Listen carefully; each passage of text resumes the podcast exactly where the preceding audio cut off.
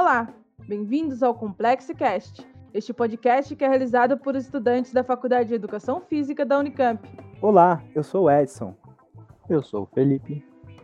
Eu sou o Matheus. E eu sou a Victoria. E hoje iremos falar de complexidade no ensino dos jogos desportivos, com participação de três convidados especialistas na área.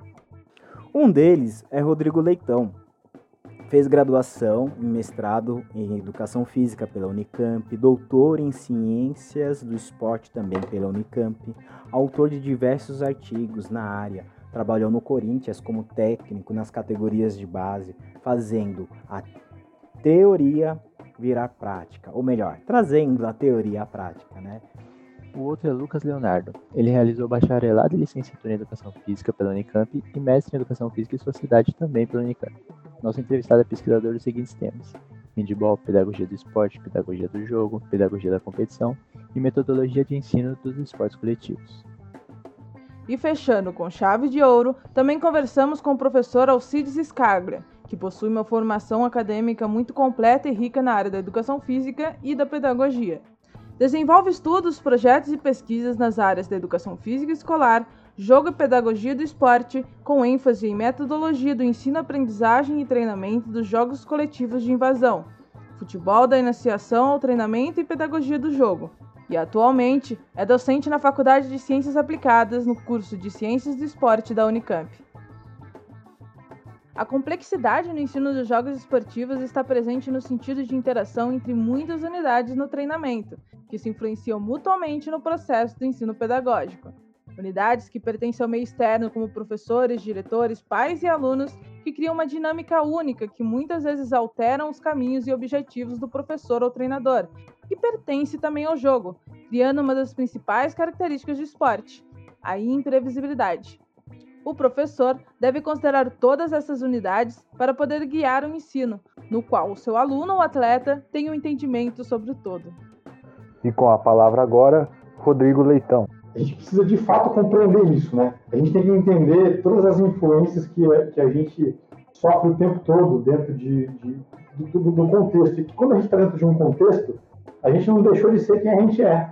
Né? Então, quando é, um jogador ele está dentro do campo do centro treinamento do clube treinando, né? Ele não está, é, ele não deixou de ser ele, né? Ele não deixou de, de ter a, a, tua, a, tua, a tua identidade na essência.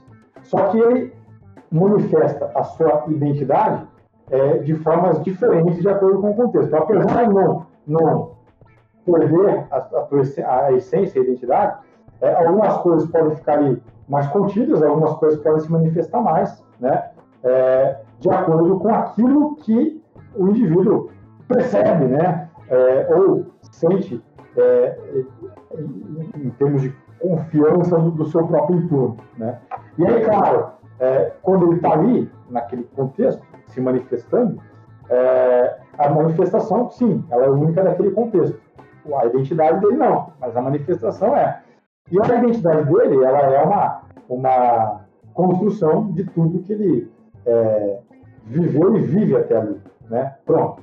Entender isso é, faz, faz com que a gente, na hora que olha para o treino, é, e pense em desenvolvimento de inteligência, de circunstancialidade, né? E aí eu quero deixar bem claro para vocês, quando eu falo em circunstancialidade, eu estou, na verdade, é, quase que, assim, quase não, eu estou me opondo por exemplo, né? Eu não estou eu não falando de uma inteligência circuita, não estou falando de indivíduos com é, com inteligência, com, é, é, com melhor desenvolvimento da inteligência A, B ou C. Não é disso que eu estou falando. Estou falando de indivíduos que circunstancialmente se deparam com problemas e precisam a, aprender a encontrar soluções próprias para aqueles problemas que eles estão vivendo, né, naquelas circunstâncias. E aí, dentro do contexto esportivo, do jogo esportivo coletivo, as circunstâncias, como já disse antes, são aleatórias e imprevisíveis. Então, bom, como é que a gente faz para trabalhar isso? É, como é que a gente trabalha o desenvolvimento do indivíduo é, para resolver problemas, é, para que ele aprenda é, dentro das circunstâncias que são imprevisíveis? Primeiro, submetendo o indivíduo à imprevisibilidade. Acho que nada mais, mais claro para a gente de que se a gente quer, tá, eu, eu quero ser melhor treinador. Então, quanto mais treinador eu for, melhor treinador eu vou ser. Né? Eu vou aprender, quanto mais eu treino, mais aprendo para treino. Né? É, isso é, é, é, parte de qualquer coisa que a gente resolva é, fazer. Quanto mais podcasts vocês fizerem, né, maior é, é, a desenvoltura, maior a tranquilidade de vocês, mais ideias vocês vão ter para os podcasts que vão, que vão se seguindo. Né?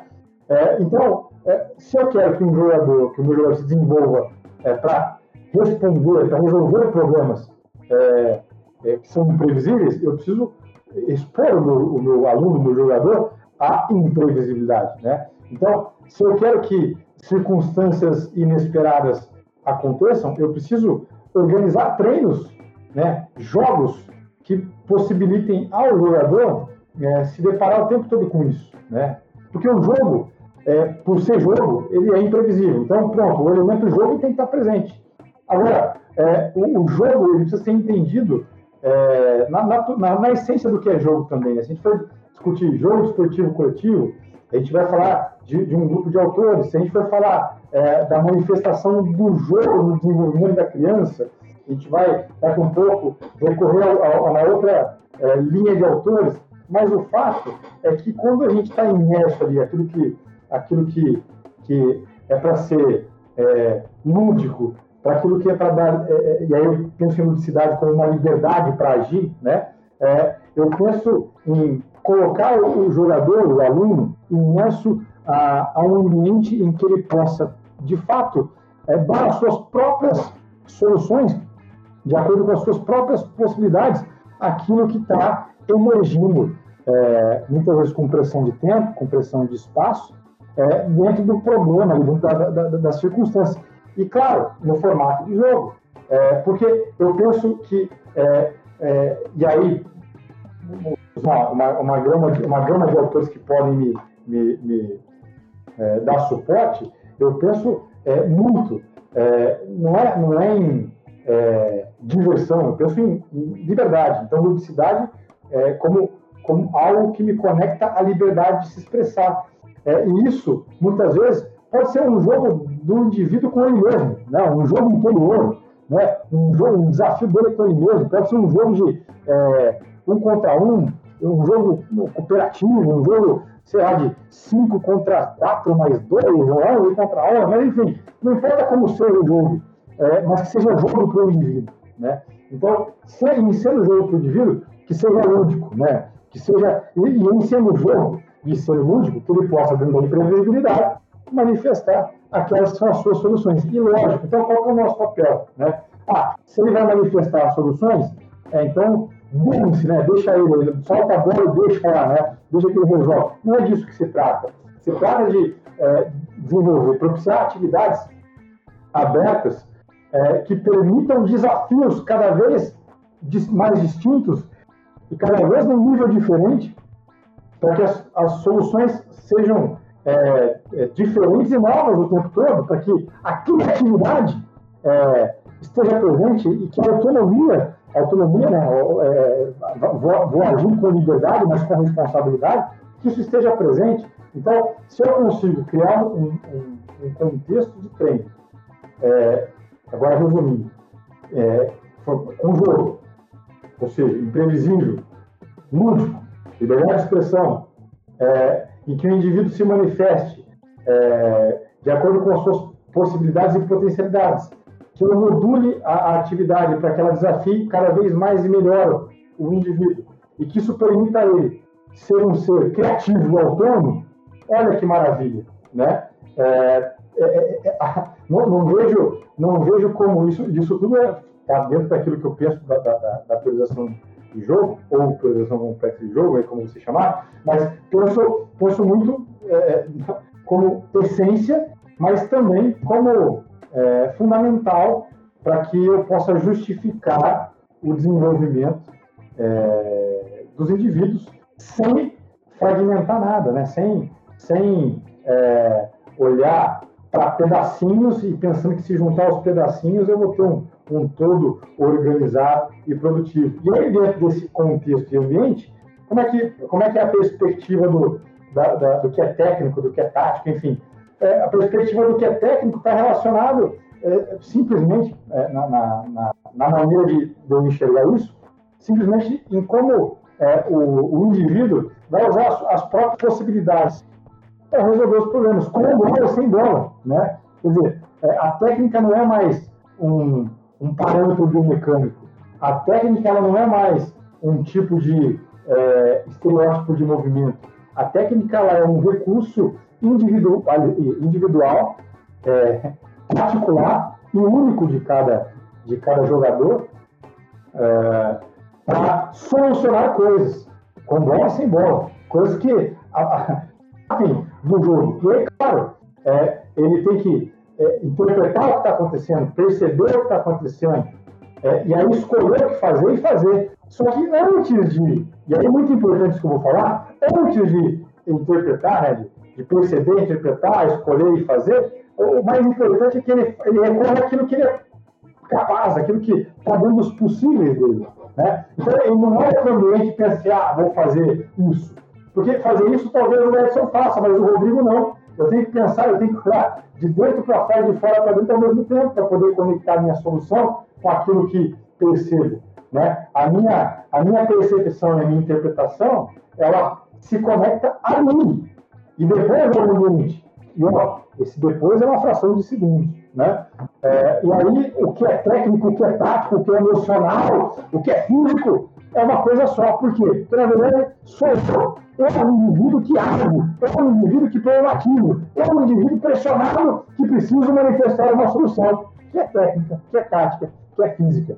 Que é, eu prefiro pensar, então, em como o indivíduo é, se relaciona com, com ele mesmo. O indivíduo tem que olhar para dentro dele, para entender as suas possibilidades, para que os seus atos tenham significado, para que ele, de fato, tenha consciência do que ele faz. Precisamos fazer uma reflexão sobre os currículos de formação em jogos esportivos coletivos no Brasil. O que temos hoje é uma abordagem tradicional, uma metodologia tecnicista que não dá autonomia aos jogadores. Portanto, os clubes e os treinadores, de uma maneira geral, eles investem no desenvolvimento das capacidades físicas, no controle das variáveis antropométricas e no aprimoramento precoce das habilidades técnicas e táticas. E eles criaram um modelo ideal, um atleta para ser seguido. As crianças hoje participam de campeonato onde se reproduz estruturas de competições de esporte profissional. Até parece que nós paramos no tempo. Alcides Scalha fala um pouco sobre o assunto. Dentro das novas tendências, um caminho que, se mostrou muito alvissareiro, muito interessante, é o caminho de, de, que, de pensar o esporte a partir da perspectiva do jogo né? e de desenvolver aí propostas que procuram ensinar o esporte a partir do jogo. Aí há uma diferença única da nossa proposta em relação aos outros.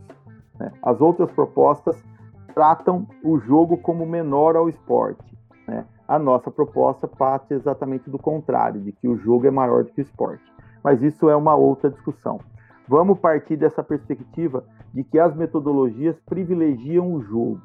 Ao privilegiar o jogo, a, a, a literatura in, internacional chama isso, ou reúne todas essas abordagens, ou essas propostas, ou esses modelos de ensino debaixo de um guarda-chuva que se chama Game-Based Approach. Né? É, o que, que é isso? São modelos de ensino, propostas que são baseadas no jogo. E aí existem muitas, desde o Teaching Games for Understanding, que é o TGFU, né, que é da década de 80, ao CLA, Constant Led Approach, que é mais pautado dentro de uma perspectiva ecológica, enquanto que o TGFU caminha de uma abordagem cognitiva para uma abordagem ecológica, nasce nesse imbricar aí dessas duas visões de, de entendimento de como o conhecimento se dá, é, dentro de uma lógica interacionista. Mas, é, e estou citando duas, para não falar de uma proposta do Graham, para não falar de uma proposta vinda é, do Claude Baillet, Pedagogia das Intenções, para citar outra vinda do, do professor Pablo Greco, oriunda da, da Alemanha, que é a Escola da Bola, que é a proposta do, do Pablo Greco, da Universidade Federal de Minas Gerais, que é o, a Iniciação Esportiva Universal, que tem também, quem mais a gente pode citar, a, o, o Tactical Approach do pessoal dos Estados Unidos, é, tem mais de cabeça aqui, lembrando o, as próprias propostas advinda dos canadenses, ali se organiza a partir das ideias do, do, do Jacoté.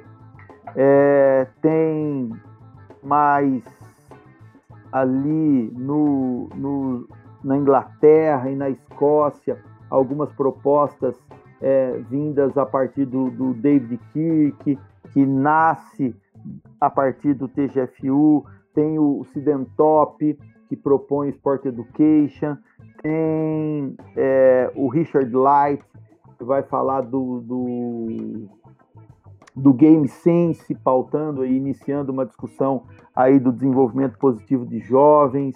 Ou seja, veja a quantidade de abordagens e de propostas que nascem e se desenvolvem ao redor do mundo, principalmente a partir da década final da década de 80, começo da década de 90. Veja que no mesmo tempo histórico que eu iniciei a nossa conversa aqui, e todas elas propõem, né, se elas têm matrizes teóricas diferentes, como eu disse, todas elas propõem uma ruptura igual, né, que é a ruptura ao método tradicional. Então, vamos, vamos fazer uma analogia todas elas vão para a mesma direção.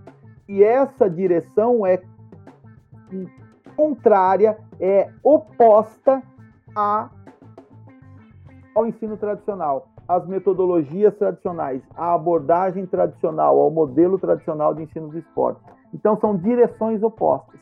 Contudo, se elas vão para a mesma direção, as game-based approach vão para a mesma direção, elas vão por caminhos diferentes. Né? Cada uma segue o seu caminho. É como se a gente fosse daqui de Campinas para São Paulo. Você pode ir pela Anguera, você pode ir pela Bandeirantes, você pode ir por outros caminhos, mas você está indo para a mesma direção. Então, quando eu falo da diferença entre o TGFU e o CLA, eu estou falando que é Bandeirantes e Anguera. Eles vão para a mesma direção, eles rompem o, o, o método tradicional, mas caminhos que eles optam para chegar à direção, à mesma direção, trazem consequências diferentes. Então, a formação de alguém pautada no TGFU vai ser diferente, mesmo indo para a mesma direção, da formação do, do, do Constant Led Approach, ou da formação que nós propomos, que nós chamamos de pedagogia do jogo. Então, são esses caminhos que dão a identidade a esses modelos de ensino. Todos eles dão base para que a gente entenda que não dá mais para continuar desenvolvendo uma metodologia tecnicista. Só persiste a metodologia tecnicista exatamente porque, infelizmente, os alunos saem dos cursos de graduação, né? graças a Deus que na Unicamp não, né? tanto na FCA quanto na FEF, nós temos professores que, quando eu falo esses nomes para vocês, essas abordagens para vocês, é, vocês não se assustam porque vocês conhecem, mas quando eu falo isso fora desse universo, é basicamente é tudo novidade. Né? E como pode ser novidade algo proposto há 30 anos atrás? Como pode ser novidade para alguém que se forma hoje em 2020, 2021, no curso de educação física, que nunca ouviu falar do TGFU e vai trabalhar com esporte. É, quer seja na escola, quer seja fora da escola, quer seja no ensino das aulas de educação física escolar, onde em determinado momento tem é, o ensino do esporte como um dos seus conteúdos, quer seja em no contraturno escolar, escolas de esporte, quer seja no, na, nas categorias de base, no processo de formação.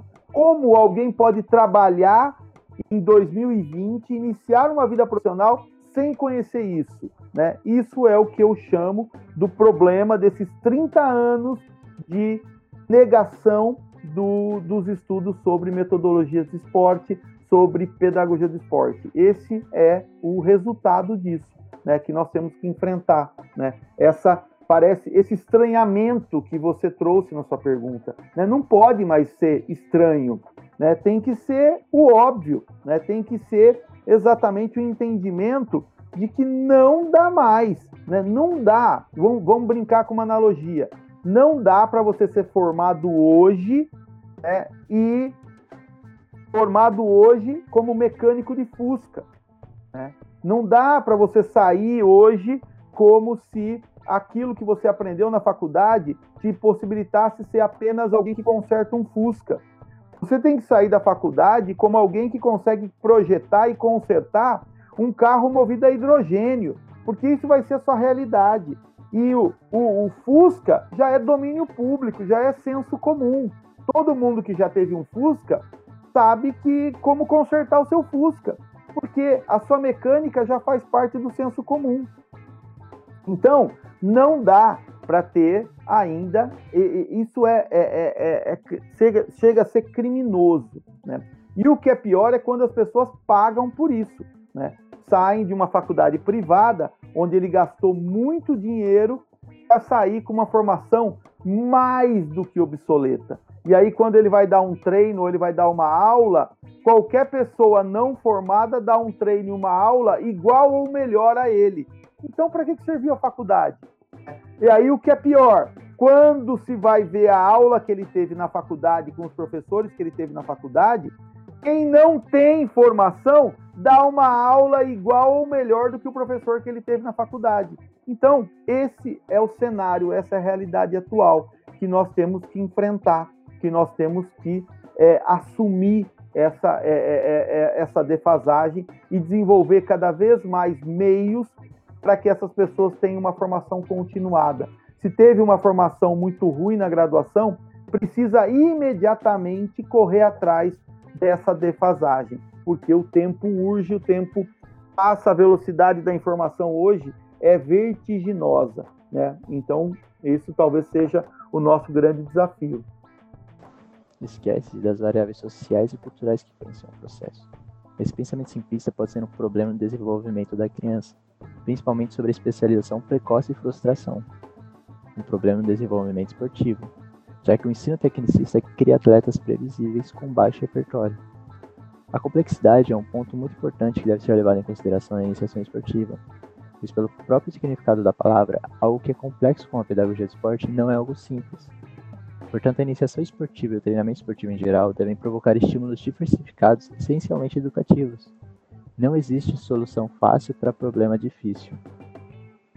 Vamos ver agora um trecho da fala de Lucas Leonardo, Ô Edson, isso que você falou é pura verdade. Tanto é que eu faço algumas, alguns trabalhos com professores, né, com treinadores de esporte, eu, são mentorias, né, particulares, enfim. E eu trabalho com um professor do Esporte Clube Pinheiros, trabalha com as categorias de base. E a tendência do professor que trabalha com um esporte, determinado esporte, quando pensa iniciação esportiva, é constituir a ideia do mini esporte. Então, se eu sou professor de futebol, eu construo mini futebol. Se eu sou professor de handball, mini handball. Basquete, mini basquete. Ou seja, ele não sai da casinha dele. Ele, ele vai diminuindo as proporções do terreno, construindo regras adaptadas, mas ele só ensina as habilidades esportivas e as habilidades, eu digo, técnicas, táticas, estratégicas do esporte dele. E é muito difícil. É muito difícil. Eu conheço poucas pessoas que consigam fazer isso, né? É, e isso, só fazendo parênteses, dá muita. dá um certo mal-estar nas faculdades que eu faço. E onde eu entro, eu tomo conta de todos os esportes coletivos, né? E aí fica os outros professores assim, ah, mas eu gosto de basquete. Eu falo assim, você gosta de basquete. Eu estudo pedagogia do esporte. Eu nunca daria uma disciplina de fisiologia, mesmo se eu gostasse de fisiologia, se eu não estudasse fisiologia. Ou seja, a gente vai constituindo um nicho muito pequeno de pessoas que, que conseguem olhar para esses esportes de maneira transversal. E aí é exatamente isso que você falou. Para esse professor, é um trabalhão mudar essa lógica. Mas aí eu digo uma coisa, né? Da aula não é fácil. Da aula é difícil, gente. Uma boa aula exige trabalho do docente no planejamento, na execução e na avaliação dessa aula. Então, isso é a realidade do professor. Se for fácil da aula, é, é, é, significa que alguma coisa você deve estar deixando de estimular, porque ou abrindo mão de fazer enquanto professor, porque não, o processo não é simples, ele é altamente complexo, né? E, e, é isso mesmo, é muito difícil quebrar essa lógica do professor especialista para que ele entenda a transversalidade entre os esportes. É muito difícil.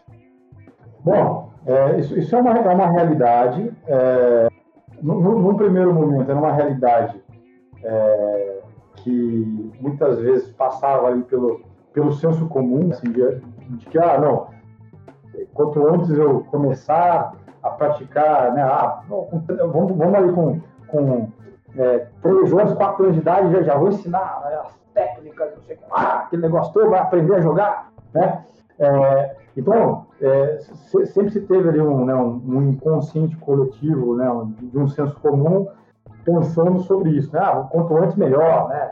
É, que é repertório o quê? Repertório motor? Que repertório motor o quê? Né? Aquela coisa toda. E, é, e aí, é, hoje eu, eu, enxergo esse problema com, com novos, novos é, atores e cenários, né? Porque é, se em, em, algum momento os clubes é, não entendiam dessa forma, né? em algum momento os clubes, a maioria dos clubes, é, é, né, o, o, menino vinha, vinha ali da, da sua vivência motora que trazia da, da rua, da escola, da casa, da, da, das suas experiências fora do, do contexto formal, né? Do, do esporte. Então, não, não, não, ele até ia brincar de futebol, mas, mas formalmente isso não, não era ali com, com 9 anos de idade, né? Isso não acontecia com 9 anos de idade. Mas hoje eu vejo os clubes cada vez mais preocupados é, em é, cada vez mais ter jogadores mais novos, novos sob sua, sob sua tutela, né? Formal ali. É, competindo, recebendo estímulos extremamente especializados ali da, da, da, da modalidade. E, e, cada vez mais eu vejo, é, inclusive colegas nossos né, de, de, de, da educação física, tentando entender isso, né, tentando entender e até né, questionar, né, ah, mas poxa, tá, tá, não tem atrapalhado, tá? Dizer, como é, que, como é que eu sei que não tem atrapalhado? Né? Tu, tu, todos, todos os indicadores e todos os indicativos, né? É, é, tudo, tudo que envolve desenvolvimento humano, desenvolvimento, e aí eu vou didaticamente posso fragmentar esse desenvolvimento humano em, várias, em vários desenvolvimentos, mas tu, todos os indicativos, indicadores me mostram é, a importância de é, conseguir ter uma, uma é, variedade, uma variação de possibilidades, de desafios é, motores, cognitivos, etc. E aí alguém pensa que não, isso tem que ser cada, eu tenho cada vez mais que especializar e refinar, e quando eu vejo um movimento formal para isso, é, eu penso que nós, estamos tendo, nós vamos ter problemas, porque, é, se, de novo, se antes era só um, um, um inconsciente coletivo de um senso comum, cada vez mais tem se tornado prática formal, né? É, e aí a gente é, não, não, consegue entender hoje, de fato, sob o ponto de vista, de novo, é, separando didaticamente, né, sob o ponto de vista emocional, por exemplo, é, quais as implicações disso? Sob o ponto de vista cognitivo, acho que assim, tem, tem muitas evidências. Sob o ponto de vista neuromotor, tem muitas evidências. Mas tem muitas outras, outras coisas que a gente não sabe, né? Porque precisa de entender no longo prazo. É, e eu vejo com muito, muita preocupação é, esse movimento, tanto de, de tentar formalizar é, a especialização precoce, cada vez mais precoce, formalizar, que eu digo assim, de, de ser levado pro, de fato para os clubes, de ter daqui um pouco respaldo legal para isso, até para daqui um pouco, hoje, hoje um, um menino de, de 13 anos, ele faz um contrato de formação no futebol, daqui um pouco nós vamos ter contrato para menino de 9 anos, né? daqui um pouco vai fazer o contrato na barriga da mãe, ah, já vai, já sai, ah, ah vamos lá, é mina, a futebol feminino, é, é, é menino, futebol masculino, é, seria, tá, ah, vamos fazer um contrato de quando nascer já é meu, né? Então, assim, é, é, então, assim, eu vejo com muita, muita preocupação, né? E vejo que esse é um assunto que merece ampliação de debate, trazendo cada vez mais todos nós especialistas que estamos na universidade na prática, é, é, pessoas que pensam de forma diferente para que a gente possa é, testar e validar é, os argumentos de todos, porque senão é, que isso daqui a um pouco seja meio que incontrolável, se é que já não está incontrolável. Né? Rodrigo, então explica como superar o tempo para realizar um trabalho que agregue no desenvolvimento dos atletas. É, no futebol, é, a gente, mesmo categoria de base, vejam vocês, né? É, hoje a realidade, por exemplo, de um, de um sub-20, de um sub-17 de um clube de futebol, é, é uma realidade de calendário muitas vezes de jogo de quarta e sábado, quarta e domingo, assim como, como as, as, as equipes profissionais. Então, aquele, aquele, problema, a gente sempre escuta falar, ah, não tem tempo para treinar, joga e descanse, joga e descanse, joga e descanse, aquela coisa toda.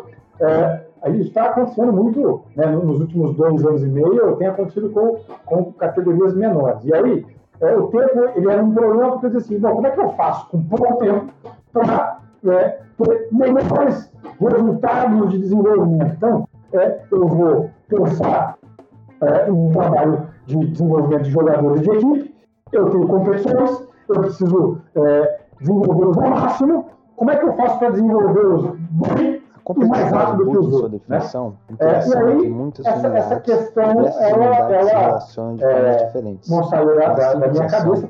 possui muitas unidades interativas. Imagine a iniciação esportiva, pais, escola, técnico, dirigente, diretor, colega de time, estudos, estado emocional. Professor ou treinador não é ali essas condições, já que ele participa inevitavelmente da vida do seu aluno ou atleta. Pensando no ensino dentro das quadras, a complexidade pode ajudar na formação de atletas ou alunos que tenham a capacidade de se adaptar aos diferentes desafios dos jogos esportivos coletivos, já que a eles confere a característica essencial de imprevisibilidade. O jogo, o jogo sempre tende ao caos, o jogo sempre tende à desorganização. Né? Mas esse processo de desorganização do jogo, essa busca, por que, que ele é caos? Porque ele é um sistema aberto. O jogo é um sistema aberto. Todo sistema aberto tende ao caos. Todo esse sistema aberto, ao mesmo tempo que tende ao caos, tende ao desenvolvimento de uma organização. Né? O caos não é caos totalmente desorganizado. O caos sempre pressupõe a emergência de novas organizações. A gente pensa que caos é uma desorganização generalizada. Não. Caos é uma organização que ainda a gente não entendeu. Porque no momento em que a gente entende, ele deixa de ser caos, né? Ele passou a ser uma organização, ele passou a ser uma nova ordem, né? E no momento em que se estabelece essa nova ordem, você encontra outro caos, ou seja, uma outra situação derivada dessa organização. Por isso que o caos é o que nos traz o desenvolvimento. Né? E a ordem nos traz o não é o retrocesso, mas é a manutenção do status quo. Por isso que é um grande equívoco, ou não é um equívoco, né? é, é certo o paradigma cartesiano e positivista. Quando está escrito na nossa bandeira ordem e progresso, dá o entendimento de que o progresso vai acontecer por meio de uma estabilização dessa ordem. É quando a gente olha essa frase pelo paradigma emergente que rompe com o positivismo, a gente percebe que ordem não traz progresso, ordem traz estagnação, ordem traz simplesmente manutenção do status quo. E a desordem é que vai trazer novas ordens. É, o que não dá é para você viver uma desordem generalizada sem a tentativa de entender como que novas ordens surgem dessas desordens. Então, quando a gente lê Edgar Morin, quando a gente entende de complexidade, a gente entende toda essa dialógica. O mundo vive e se desenvolve por meio dessa dialógica, dessa constante luta entre ordem, desordem e organização. Essa tríade é que nos leva ao progresso. O jogo é tudo isso. O jogo é ordem, desordem, ou seja, o jogo é organização.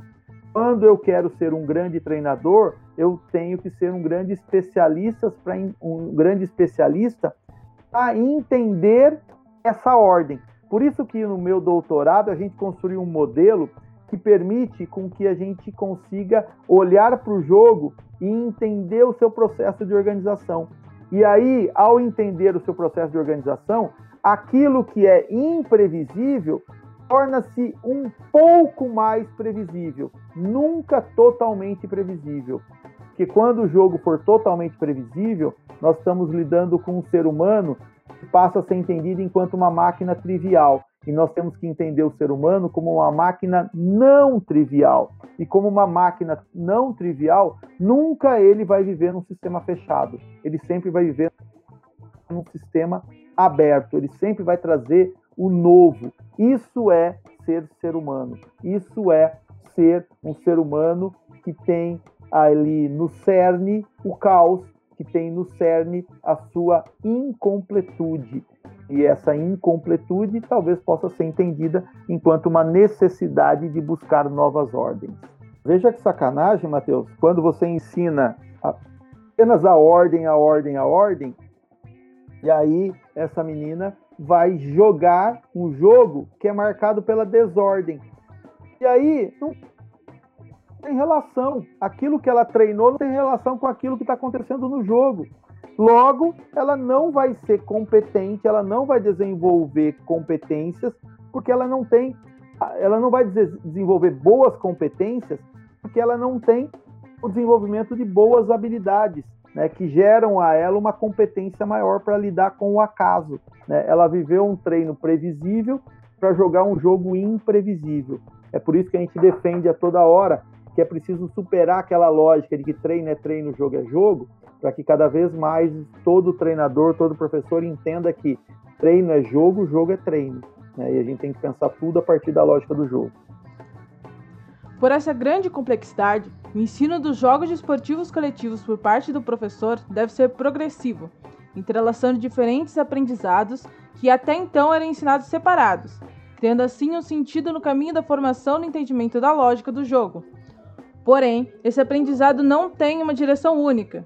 Por todo o contexto de influenciar a construção do conhecimento, acabamos por ter um aprendizado e ensino mútuo, Muitas vezes, nossos objetivos são transformados e cabe ao professor ou treinador ter a sensibilidade em saber guiar esse processo.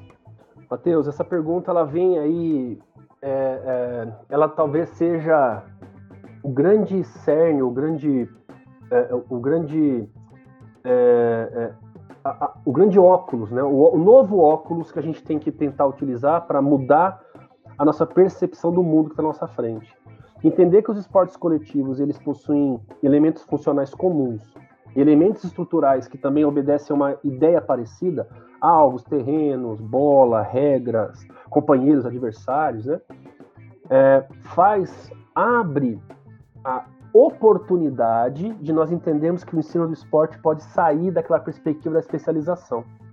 Isso é debatido assim, foi debatido de maneira bastante é, exaustiva no final da década de 90, início dos anos 2000. É, mas ainda, é, isso ainda parece que sofre algumas resistências, né? Principalmente agora, e não é uma crítica negativa, é uma avaliação, é um ponto de vista, tá? É, com a importação algumas matrizes teóricas vindas de países nórdicos, de língua saxã, de cultura e sociedade baseada numa quase equidade de direitos ou numa em poucas diferenças sociais, como por exemplo, a gente tem recebido uma grande influência dos estudos dos canadenses no Brasil, né? São ótimos os estudos, tá? É, mas quando eles vêm para cá, eles, por exemplo, não dialogam com essa ideia de ensino dos esportes a partir das suas semelhanças. Eles acreditam na prática diversificada, de maneira que a criança faça terça e quarta handball, quinta e sexta basquete, aí na, na segunda-feira e na quinta, depois das outras modalidades, ele faça natação. Então eles acreditam nessa perspectiva, uma perspectiva de prática variada de esportes para que a criança possa ter opções se ela quiser seguir praticando esporte. Não é isso que a gente vem falando aqui no Brasil, é, tendo principal, como principal influência o Claude Bayer, um francês, né? O que, esse, o, que o Claude Bayer traz na sua obra O Ensino dos Jogos Esportivos Coletivos é datado, se eu não me engano, de 78, traduzido para o espanhol em 92, para o português em 94. É, ele vem falar exatamente o, é, o, o, contrário disso. Ao invés da criança ter que fazer basquete num lugar, handball no outro, natação, natação não que natação é, é uma outra modalidade, mas futebol ali, nós poderíamos ensinar é, a lógica central dos esportes na, no primeiro acesso à prática esportiva, para que nós saiamos de uma, de uma perspectiva, e aí quem vai trazer isso é o Júlio Garganta, o professor Josimar da Óleo, e aí Roberto Paz, e aí vai Isabel Mesquita, João Freire, sair da perspectiva da especialização precoce, né? Então, ao invés dele ficar fazendo esportes variados, especializando em várias práticas, vamos propor uma, uma, uma perspectiva de ensino global do esporte. Isso é plenamente possível, tanto é que a gente, numa escola particular que eu trabalhei por um período uh, aí em Barão Geraldo, né, próximo do, do, do campus da, da, da Unicamp Campinas, é, a gente teve a oportunidade de trabalhar na escola um projeto chamado Multisports. Então, qual era a proposta?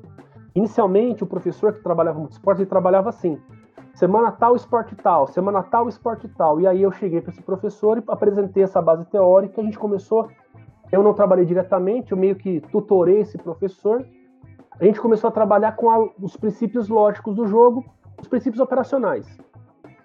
Variação de implemento, variação do tipo de alvo, ausência de alvo, presença de equilíbrio numérico, desequilíbrio numérico na relação componente, leva a bola com a mão, traz com o pé, joga com bola de rugby. A gente começou a trabalhar a, a, o ensino do esporte a partir da lógica central dele dos esportes coletivos que o Claude Bayer traz no seu livro Ensino dos Esportes Coletivos.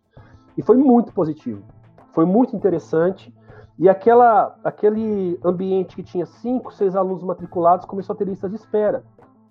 E aí a gente era um pouco. não gostava da ideia de lista de espera, a gente ia mandando a criançada para dentro. Então tinha dias que esse professor amigo meu, ele tinha lá 40, 50 crianças jogando bola, fazendo atividades esportivas coletivas, antes de pensar na prática de um determinado esporte. Nessa escola eu trabalhava com handball, muitas dessas crianças, quando vieram jogar handball comigo, sabiam jogar muito bem o handball em seus princípios básicos, sem nunca ter jogado handball. Isso aconteceu também com basquete, com esse meu amigo, com futsal, com, com outros professores lá dentro do colégio. Ou seja, a diversificação não precisa, não deve, na nossa concepção, se sustentar na prática de vários esportes, mas sim na prática de multi-esportes a partir da sua lógica básica, né? É, e aí, qual é a melhor maneira de abordar, né? Eu posso, por exemplo, e por que não, Vamos pensar já numa fase um pouco maior, um pouco mais velhos, já caminhando para a especialização esportiva ou no final da iniciação. Por que que numa aula de handball eu não posso trazer o rugby para ensinar algumas coisas? Eu fazia isso, então tinha dias em que eu dava aula de rugby para criançada. Eu fazia a integração entre modalidades. Por que rugby? Porque o rugby, ter a regra do impedimento, que me impede de passar a bola para quem está na minha frente, me faz passar a bola para quem está atrás de mim. Quem está atrás de mim tem que estar em progressão, porque se não tiver em progressão, ele recebe a bola e a bola vai indo para trás. Passa para o outro, passa para outro, a bola recua. Isso é fundamental para o handball. Né? Receber a bola em progressão para caminhar com a bola, driblando, usando o, o ritmo trifásico, enfim, para chegar ao alvo. Aprendizagem de cruzamentos, enfim. Então, eu trazia uma modalidade, trazia ela nua e crua. É rugby, galera. Pode pegar, segurar a pessoa, vai ter só eu evitava o tackle, né? Eu trabalhava com flag, é, vai ter scrum, vai ter tudo. Era rugby. E aí é, algumas pessoas me perguntavam, mas Lucas, sou treininha de handball, por que você tá dando rugby pra uma molecada? Eu falava, porque existe interação, existe lógica entre esses elementos, né? Então, essa, por exemplo, é um exemplo de integração entre modalidades. E aí, vocês falam de jogos e brincadeiras, né, na pergunta. Não dá para ensinar esporte a partir da lógica do esporte a partir dos seus princípios operacionais em relação com os elementos estruturais, alvo, terreno, adversários, colegas, as regras do jogo e, o terreno, e, e, e, a bola, o implemento, se eu não jogar. Não dá para fazer isso de maneira tecnicista ou de maneira analítica, vamos dizer assim. Eu preciso constituir espaços de jogo, de confrontamento, um contra um, dois contra um, dois contra dois, três contra dois, enfim, para que haja jogo e haja manifestação desses elementos funcionais, desses princípios de ataque e defesa.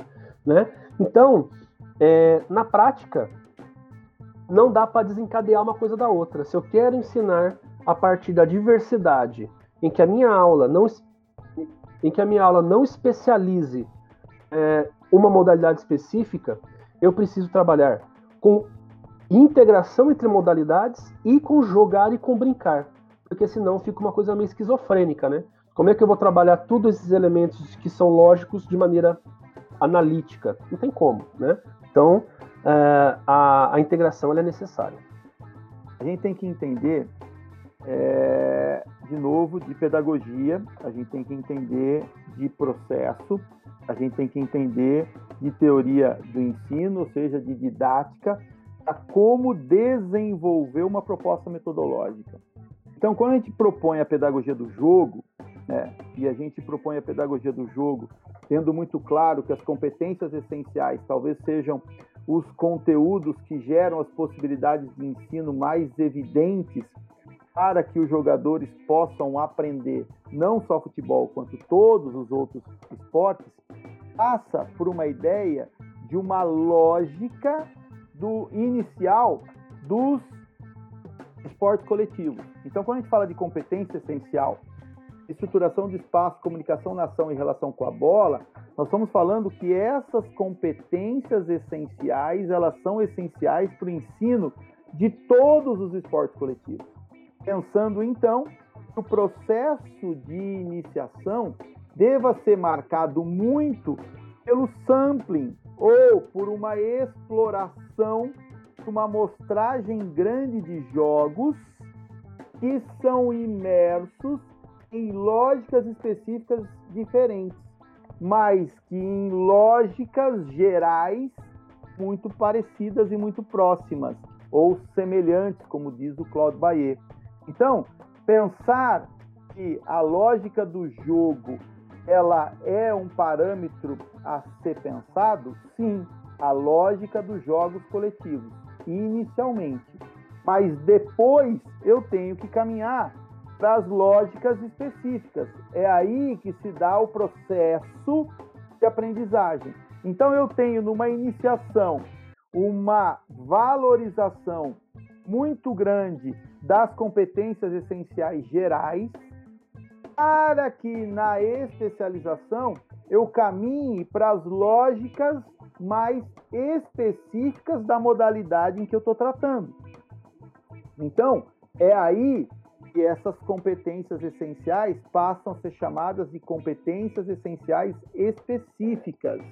Então, aí é estruturação de espaço, comunicação na ação em relação com a bola específica, por exemplo, se for o caso do futebol. Então, veja, na iniciação, futebol e futsal são muito interessantes. Nesse processo aí de formação de base, eles se ajudam. Essa, essa sua lógica geral, ela é muito importante e um complementa o outro. Mas na especialização, quando você muda a lente, você olha mais de perto, você percebe que a lógica específica do futsal, ela concorre à lógica específica do futebol. Ou seja, para que a gente ilustre isso com exemplos concretos. Quando a gente olha uma condução de bola ou mesmo um controle de bola no futsal, ele é extremamente diferente do controle de bola e condução de bola no futebol de campo. Que antes na iniciação isso era interessante porque gerava diversidade, na especialização, não mais. Por quê? Porque o própria, as próprias referências estruturais quanto as referências funcionais exigem que o jogador de futsal ele mantenha essa bola muito próximo dos pés, ele utilize muito a sola dos pés para controlar essa bola. Enquanto que no jogo de futebol de campo, esse controle, por exemplo, a partir da sola do pé basicamente não existe, né? porque a própria estrutura o material de jogo ele não é propício a isso. Os cravos impedem que você tenha um bom controle dessa bola. A referência estrutural campo de grama, ela não é propícia para que essa bola fique muito próxima dos seus pés. Tanto é que, olha que, que ponto interessante. No futsal, o jogo fica acelerado quando a bola está próxima dos seus pés. No futebol de campo, o jogo fica mais lento se você fica com essa bola muito próxima dos seus pés. Por quê? Por conta das referências estruturais. Então, quando a gente fala da lógica do jogo, ela é tanto geral quanto específica. Para desenvolver isso na pedagogia do jogo, a gente propõe, e esse texto de 2013 é importante, porque a gente traz as matrizes de jogos para o desenvolvimento da pedagogia do jogo. E são quatro matrizes. Uma matriz de jogo conceitual, uma matriz de jogo conceitual em ambiente específico, uma matriz de jogo específico uma matriz de jogo contextual. Essas matrizes vão trabalhar muito com a perspectiva da lógica do jogo e muito com a perspectiva de manipulação dessas referências funcionais e das referências estruturais. Então, só para você ter uma ideia, para ser sucinto aqui, é, a, a, a matriz de jogo conceitual, por exemplo, ela manipula a lógica do jogo e manipula as estruturas do jogo. Então, por exemplo, pensar um jogo de bobinho, ele é muito interessante enquanto um jogo conceitual. Mas quando a gente olha a lógica do jogo de futebol, o, o bobinho não, não, tem nada a ver especificamente com a lógica do jogo de, do, do futebol mas então a gente manipula essa lógica do jogo de futebol para que a gente possa ter outras possibilidades de ensino sendo evidenciadas que emerjam ali desse jogo de bobinho, que a gente sabe que vai ser importante para a formação de uma lógica específica lá na frente. Então, a gente respeita essa diversidade e caminha dessa diversidade para a especificidade. Quando a gente fala diversidade e especificidade, não quer dizer que no processo de iniciação não tenham ações específicas. Não quer dizer que na especialização não tenham propostas de diversificação.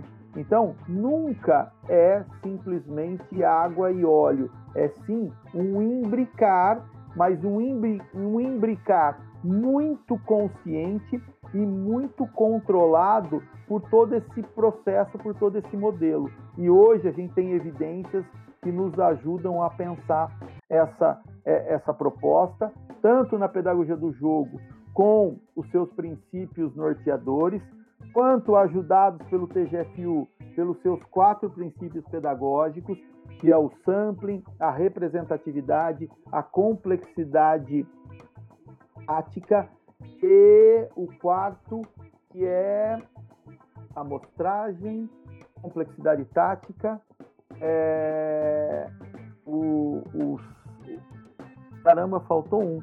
Eu já, eu já me recordo desse um. E os é, princípios pedagógicos advindos da pedagogia não linear. Todas essa, esses princípios nos ajudam a regular esse processo. Então, não é negar a lógica específica do jogo, mas é entender como que ela vai ajudar a formação a longo prazo. Sempre a formação é a longo prazo e nunca a, a, a, a curto prazo ou imediatamente, como pensam as pedagogias mais tradicionais.